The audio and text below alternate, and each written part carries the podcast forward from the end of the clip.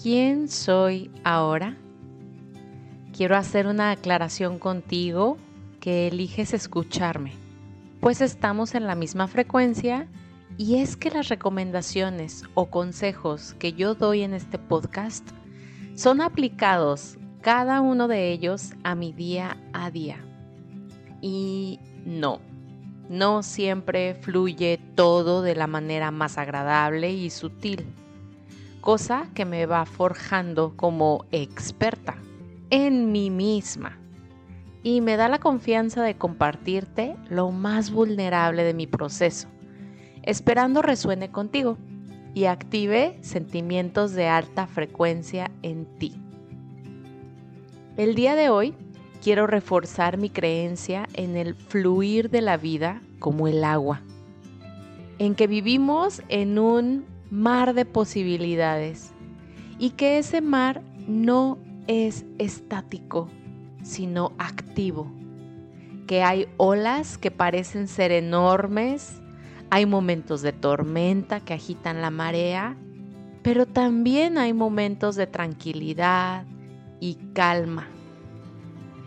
Entonces, estarás de acuerdo conmigo que es un vaivén de momentos creativos en donde toca disfrutar, hacer nada, sonreír, expandirnos libremente y otros en los que toca regular, confrontar, discernir y redirigir.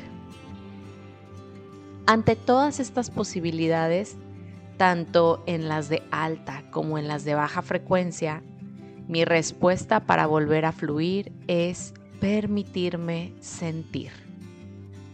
Y puede sonar sencillo, pero si te das cuenta, nuestro sistema social y por ende el de nuestras creencias nos ha ido llevando a evitar sentir tanto, como si estuviera mal.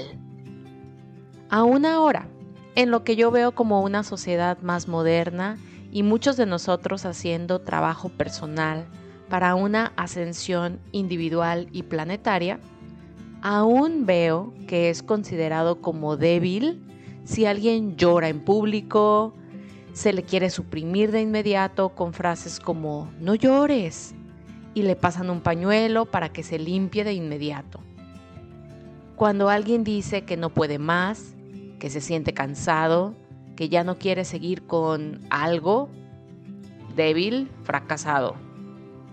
Cuando alguien termina una relación, un trabajo, un emprendimiento, cambia de opinión, uff, el chisme.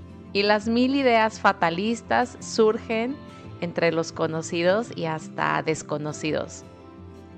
Como si estuviéramos queriendo siempre vivir en una telenovela. ¿Lo ves? Se reprime y es juzgado el tema de sentir y mucho más el tema de externar, expresar lo que uno siente. Entonces, en mi caso, para seguir fluyendo, considero que, uno, está bien sentir y reconocer lo que siento, darle espacio permitir que salga a través del llanto, de la escritura, del movimiento, del grito o del silencio, del tiempo a solas y enfrentarlo, no suprimirlo o intentar distraerme de inmediato para dejar de sentirme incómoda. 2. Me es importante conectar con el agua ya sea yendo a algún río, alberca, mar cercano o simplemente metiendo mis pies en una cubeta con agua, pues este es un gran conductor de la energía y un recordatorio de la magia del fluir. 3.